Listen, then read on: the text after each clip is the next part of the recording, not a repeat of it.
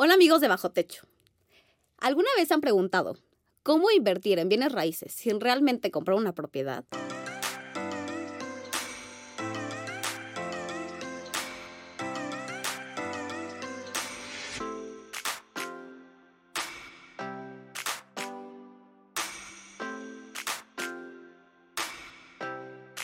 Pues el día de hoy nos acompañan dos invitados, Francisco Acosta y Alejandro Robles. El día de hoy ellos nos van a contar cómo es esto posible o es posible.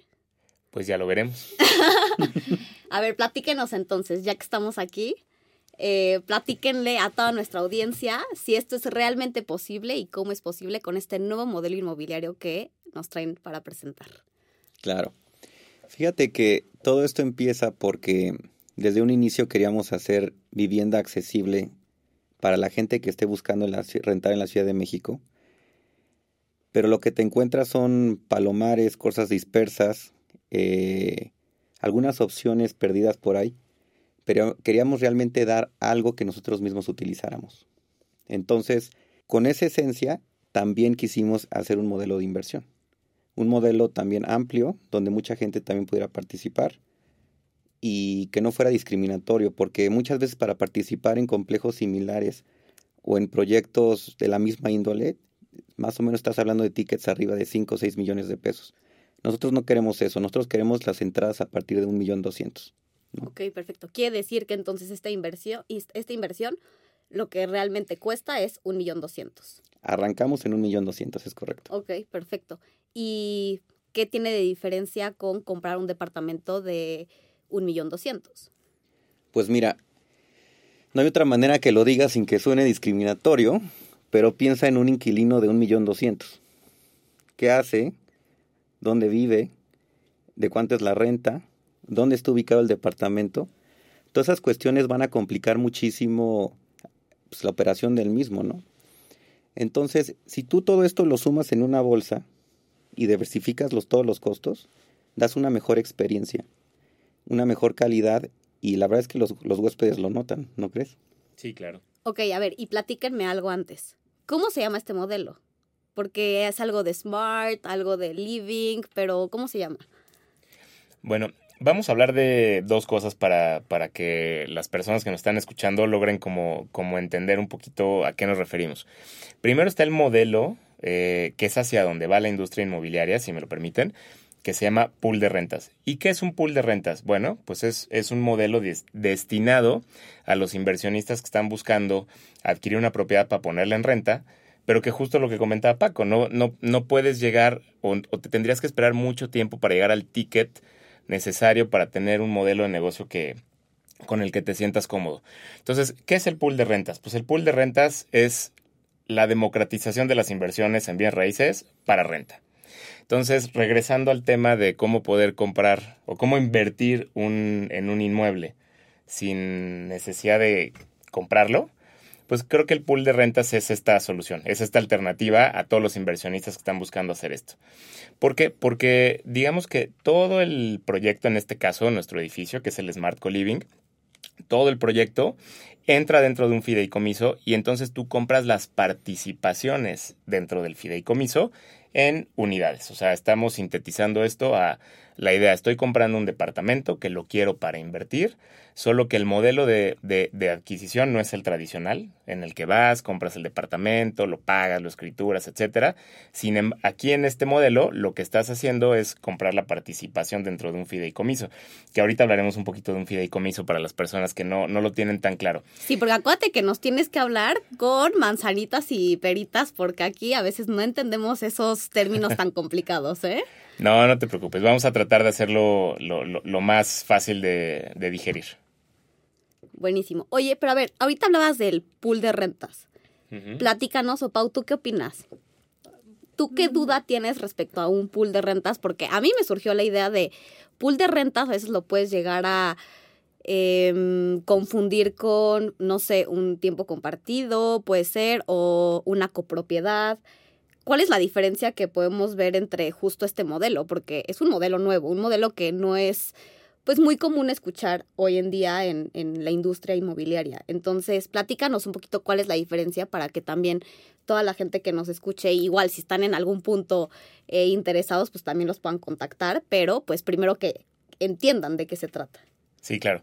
Bueno, eh, tocaste un punto muy interesante que es el de la copropiedad, ¿no? Y las, la, cómo podría ser distinto esto. Bueno, en una copropiedad es, eh, digámoslo así, es, es, es una sociedad 100% en donde nosotros cuatro decimos vamos a comprar un inmueble, tú el 25, 25 cada quien, este, y los cuatro decidimos en relación a esto, ¿no? Yo quiero vender, tengo que pedir autorización de ustedes, tengo que hacer una serie de formalidades y, y esto, pues, eh, como te lo imaginarás, pues es un poquito complicado ya en la operación a gran escala.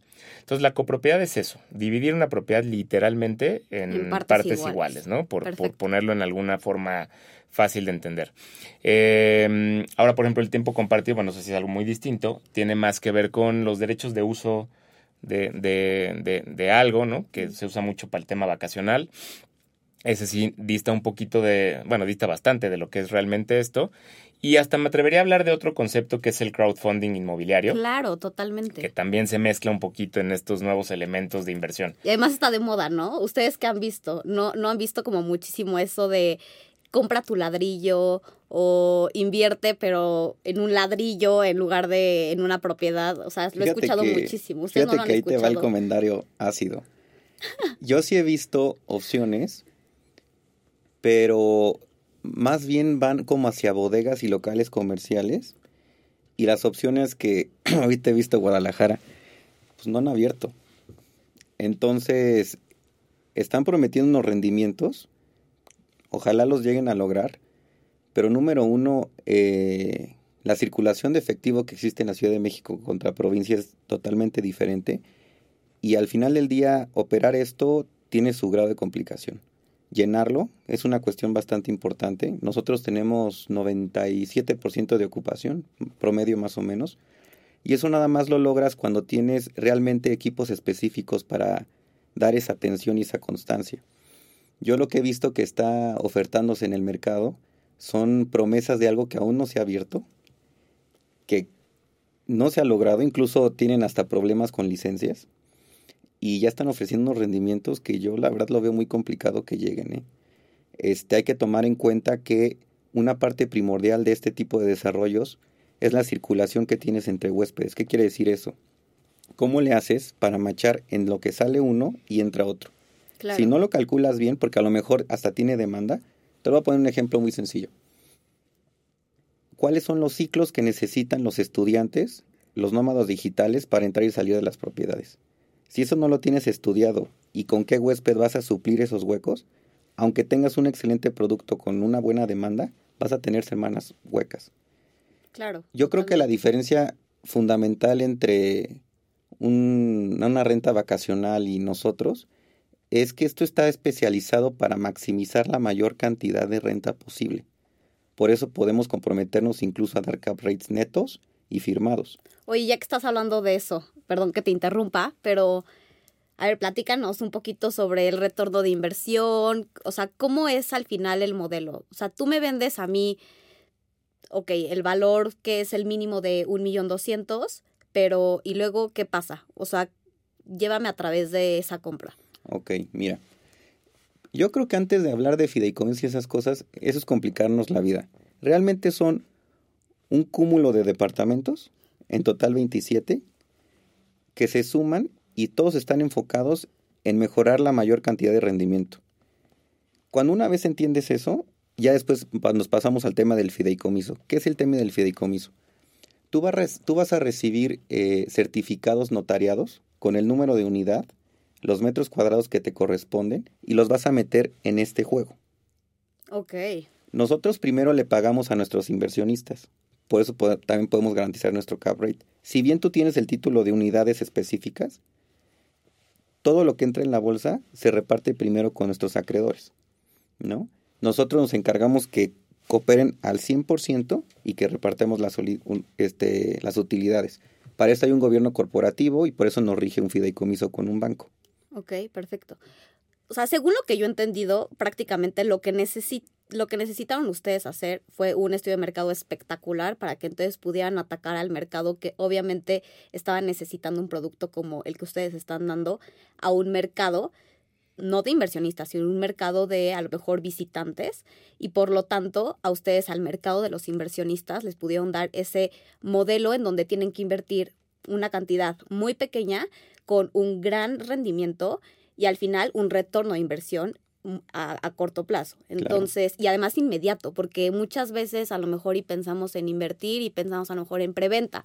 Sí, pero hoy desembolsas el dinero y a lo mejor en no sé cuánto tiempo en lo que te lo entregan, eh, pues empiezas a tener ese retorno de inversión. Esto es inmediato, que también es algo que yo creo que pues puede ser un, un punto muy importante a destacar, ¿no? Eh, no sé, tú, Pau, que platícanos qué, qué has pensado respecto a esto, porque es un modelo que realmente todos lo estamos conociendo ahorita, entonces es muy nuevo para, para la industria inmobiliaria, yo creo, y, y, por eso yo creo que era como muy, muy interesante platicar sobre este tema. Pues a mí me gustaría saber qué rendimiento tienes como tal en, en este tipo de inversión. O sea, ¿cuándo tienes el rendimiento y qué rendimiento tienes? O, o cambia en, en el tipo de cuánto das, me das más. Evidentemente creo que es así, pero ¿cuánto, ¿cuál es el rendimiento? Correcto. Mira, el rendimiento sí es proporcional al monto de tu inversión. Eh, me voy a regresar un pasito nada más para dejarles muy claro el tema del pool de rentas, ¿no? Las ventajas del pool de rentas, ¿no? Que como tú bien lo comentas, pues es un esquema hacia donde yo creo que va la, industria inmobiliaria. Y, y, y en esencia, ¿qué es?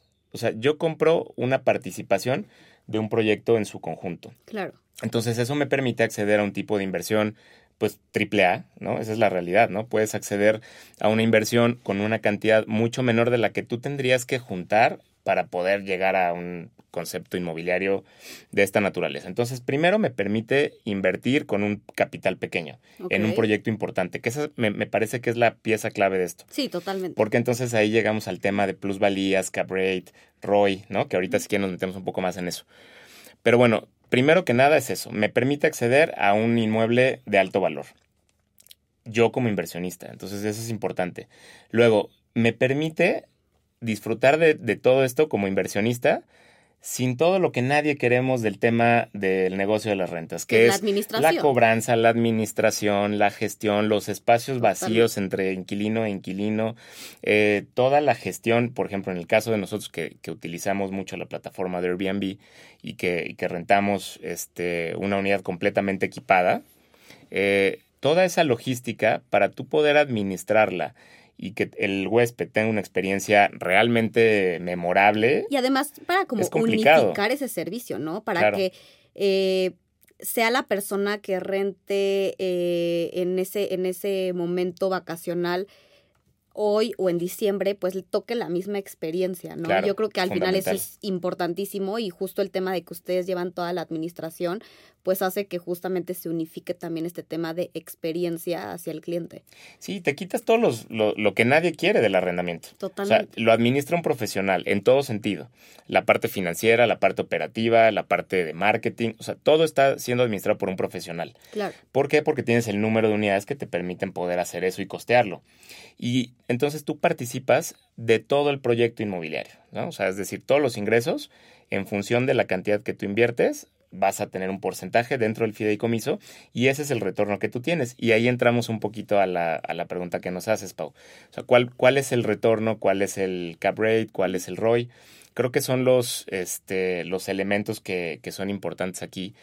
Eh, cuando tú inviertes en un inmueble, que la ventaja también del pool de rentas es eso, estás accediendo a un negocio inmobiliario, pero garantizado con un bien inmueble, ¿no? Que ese es como lo mejor de dos mundos. aquí el, el, el punto clave es ese tienes un retorno en rentas, que es el que el flujo que te da constantemente tu inversión, es el que todo el mundo quiere cuando renta un inmueble. Tienes plusvalía, pero además no solamente eh, eh, la plusvalía convencional que te puede dar una zona, sino la plusvalía que te da un concepto bajo un negocio operado impecablemente. Claro. Eso es, es un valor agregado. La plusvalía es el concepto menos entendido de los bienes raíces. Totalmente todo el mundo quiere plusvalía, este es como la... Pero nadie sabe qué es la plusvalía. Sí, sí, sí, nadie, nadie sabe, es como la fe en Dios, ¿no? La ves al final. Pero el, el, el punto es, eh, si no sabes que existe, pero Sí, sabes que te encuentras existe, al pero- final. Pero no sabes ni quién es ni cómo es. La plusvalía, ¿cuándo la cobras? Cuando vendes, ¿no? Es, es el, el momento en el que haces el cash out, ¿no? De, de, de tu negocio. Pero bueno, eh, la plusvalía, el cap rate. ¿El cap rate qué es? No, la gente a veces confunde un poquito el, El cap, cap rate, rate. Con el ROI, ¿no? Por ejemplo, el cap rate. O con, la, o, con, o con el rendimiento. Porque Claro. también muchas veces, o sea, justo esos tres conceptos yo creo que siempre son confundidos, confundidos en la industria. Y son, eh, o sea, los tres pilares de, de la ganancia en los bienes raíces, ¿no? Al final, Totalmente. un buen negocio inmobiliario terminó eh, compuesto entre esos tres conceptos: el cap rate, el- la plusvalía que va a generar tu inversión y el ROI. Entonces, bueno, respondiendo a tu pregunta, nosotros tenemos ahorita, porque es importante mencionar que estamos hablando de un proyecto que ya está completamente terminado. Es un proyecto que inició operaciones en noviembre pues, del año pasado, en 2022. Eh, tiene una ocupación del 97%. Son 27 lofts que se rentan este, en estancias cortas eh, completamente equipados. Ahí va un comercial, Brent. Sí.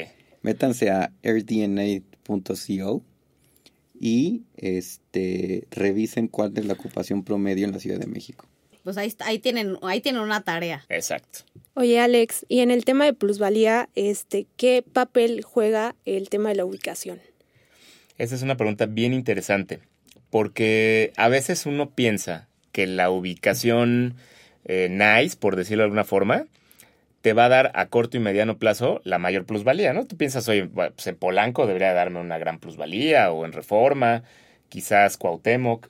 Y la realidad de las cosas, a ver, la plusvalía a largo plazo siempre va a ser un componente que va a generar ingresos en bienes raíces. Pero en el corto y mediano plazo hay ciclos en la plusvalía y esos son los que vale la pena analizarlos. Hay ubicaciones que tienen eh, una promesa en plusvalía mucho más alta y que son las que juegan este papel muy interesante. Por ejemplo, el proyecto de nosotros que tenemos, el Smart Co-Living, está en, en la colonia Bellavista y yo te aseguro que mucha gente ni siquiera la tiene presente. ¿Dónde está eso? Bueno, es la mejor ubicación en la Ciudad de México. Tienes, estás cerca de todo, a 15 minutos de cualquier punto de interés que tú me digas en la Ciudad de México, con las mejores vías de comunicación y accesibilidad. O sea, a Polanco, Reforma, Lomas, Nápoles, Condesa, Roma, San Miguel Chapultepec. Todo está a 10, 15 minutos. Wow. Esa, digamos, esa conectividad es el papel eh, que, que juega eh, clave la ubicación en la generación de plusvalía. Porque al final, mientras la zona se va regenerando y, y sucede este, este fenómeno que tampoco a veces entendemos tan bien, que es el de la gentrificación en las zonas, conforme va aumentando la demanda de una cierta zona, es en donde vas a ganar plusvalía en el, digamos, mediano plazo. Y creo que esa es la parte que es interesante, ¿no? Cuando tienes tu inversión, creo que es importante definir tus objetivos. Es decir, yo quiero tener un rendimiento a lo mejor 5 o 10 años, o estoy buscando un inmueble patrimonial que este, yo pueda heredar a mis hijos, ¿no? O sea, el horizonte de inversión que tú tengas también tiene mucho que ver en la decisión que tú tomas en la ubicación al momento de invertir. Pero la ubicación es fundamental para la plusvalía. Bueno, Paco, pues no sé, tú cuéntanos, tú, tú llegaste en tu matriz esta Ah, no. de la ubicación, Nos llegaste, vamos a ¿no? necesitar como otra hora de podcast, pero te lo voy a resumir para que se pongan ácidos y aparte eso le encanta a la gente porque literalmente han ido a la oficina a decirme que no es verdad. La plusvalía más o menos en Condesa y en Polanco ahorita debe estar como entre el 1 y 2%. Nuestra ubicación está en el 19%. ¿Cómo? Es muy fácil, o sea, cuando tú ves una colonia ya como con los servicios ejercidos al 100%, ¿qué es eso? Que te tomes una foto y no sabes si estás en Berlín o en Milán. ¡Ay, sí! No, no, no, o sea, Condesa, nos pasa con los huéspedes, o sea, la gente que va dice, yo la verdad no me quiero quedar a vivir con la misma gente con la que me bajé del avión. O sea, lo voy a decir así y ahí viene la parte ácida, al ser tercermundistas o un país en desarrollo, nos evocamos a querernos parecer a países primermundistas. Por eso Mazarik se ve como se ve, Condesa se ve como se ve, y eso ya tiene una plusvalía ejercida. ¿Qué quiere decir? La colonia ya está. Las cosas ya están establecidas y los negocios se vuelven más a cash flow. ¿Qué quiere decir? Ya no le estás apostando nada. Es más seguro, pero no va a crecer. Pobres de ustedes los que hayan comprado hace tres años, porque entonces van a tener una caída de precios más o menos como del 20%, pero es para otra ocasión, este, para que se cuelgan. Pero síganos comprando.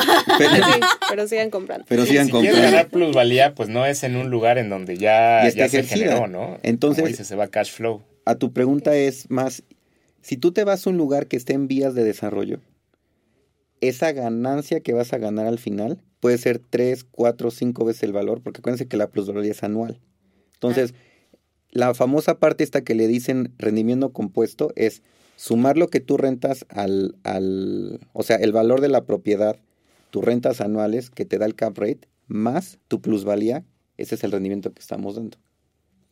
Por eso, yo les dije al principio con el tema de estos hombres de Guadalajara, es que al final del día Guadalajara no tiene el flujo de gente que tiene la Ciudad de México. Entonces, estar prometiendo 18% se me hace sumamente irresponsable. O sea, quizás eventualmente en 10 años logren a 18, pero que te los prometen el primer año, es una barbaridad. No va a llegar. Es que aparte siento que aparte estamos hablando de plusvalía, algo que ni siquiera realmente podemos nosotros tener el control respecto a eso. Entonces, es, es, una, es una locura porque estás hablando pues simplemente al aire cuando sí, claramente traemos estadísticas y traemos pues cierta información de donde podemos lanzar estos porcentajes, pero sí yo también he llegado a ver desarrollos o otro tipo de proyectos en donde realmente te prometen algo que tú dices. Mira, la manera más fácil de verla es que ahorita nos salgamos a caminar. Condesa, Polanco, Juárez. Sean ustedes los, los, los, los jueces. Y vean cuántas propiedades se venden o se rentan ¿Y por qué de edificios nuevos han vendido nada más el 10%? Claro. Esa es la respuesta. Totalmente. O sea, no es de que yo creo, yo opino, ya está pasando. Y súmale que toda la oferta es igual, ¿no? El clásico 2 más 2 más 2, dos recámaras, dos baños, dos estacionamientos. De eso está inundada la oferta. Sí, totalmente. No hay propuestas nuevas. O sea, Smart Co-Living de hecho nace para romper con la monotonía de la oferta inmobiliaria. De, eh, ofrezcamos un producto inmobiliario, tanto para estancias cortas eh, como para estancias mediano plazo, que nadie está atacando. O sea, es, es, es, un nicho en el mercado que nadie estaba atacando realmente. Por eso tenemos una ocupación del 97%. Y es que la verdad, ese, ese pues, alguna competencia que trae, que bueno, yo no creo que ni sea competencia. A nadie le gusta compartir un baño y el refrigerador. Esa es una mentira. O sea, en algún momento se hizo porque no había de otra. Smart Co-Living lo que pretende es un hacer. más hostales, ¿no? o sea, yo, pues yo así es lo. llevar el concepto del hostal a la vivienda este, cotidiana, ¿no? no es ni digno, ¿no? No, y mucho menos práctico, imagínate. Oigan, el día a día. Ya por último, este, el, en el tema de algún desarrollo high-end, ¿tienen pensado hacerlo o se van a quedar nada más en Ay, ese está buenísimo. Es ¿eh? interesante la pregunta. Mira, cuando tú piensas en la ecuación de, de del Smart, o sea, la, ecuación Smart es justo eso. Eh, ofrecer un producto en donde te lleves una experiencia de... Fue, fue rebasada mi expectativa en la experiencia que yo viví durante mi estancia, eh, con un precio accesible y que es en donde realmente está la demanda. O sea, al final, si tú te vas al, al high-end, hoy por hoy en las ciudades grandes, pues, ¿en, en dónde compites, no? O sea, al final tendrías que estar compitiendo por precio. Y entonces es un poquito más abajo del que ya está este segmento un poquito saturado. Y creemos que lo que hace el negocio realmente es ofrecer un producto con un estándar de calidad bastante alto para el precio que tú estás pagando. O sea, se convierte en, en una ecuación coherente. ¿No? ¿Tú qué opinas, Pacha? Yo opino que esa palabra está muy prostituida. Eh, ponerle mármol ¿Cuál palabra? ¿High-end? Ajá, o arabascato a un departamento no es high-end. High-end es realmente darle servicios de primera calidad. Yo creo que hay muchas cosas que ahorita se están erróneamente etiquetando como high-end. Este, y empieza desde saber si realmente el constructor, el arquitecto que contrataste, vive high-end. Tú no puedes diseñar cosas que no has vivido. Y entender esa parte, exclusivamente muy poquita gente, ¿no? O sea, de hecho... Pero entonces prácticamente estamos diciendo, este, este modelo no lo vamos a llevar a... O sea, lo que este modelo pretende es ir siempre en la contraria de lo que dice el mercado. Ok, perfecto. Para tener números saludables y no irte a, a encerrar donde está la mayoría de la oferta. Son los rebeldes de la industria. Ok, perfecto. Los con eso, yo creo que con eso nos Otra quedó palabra. clarísimo a todos el modelo inmobiliario, los rebeldes de la industria. Oigan, pues, a ver, para, para, qui- quiero hacer una pregunta, a Pau. Pau, ¿tú invertirías en un modelo así? O sea, ¿te llamó la atención, te gustó? Y no le pregunto a Paco ni a Alex porque pues claramente están enamorados de su producto, ¿no? Pero, pero platícanos, o sea, ¿tú estarías interesada?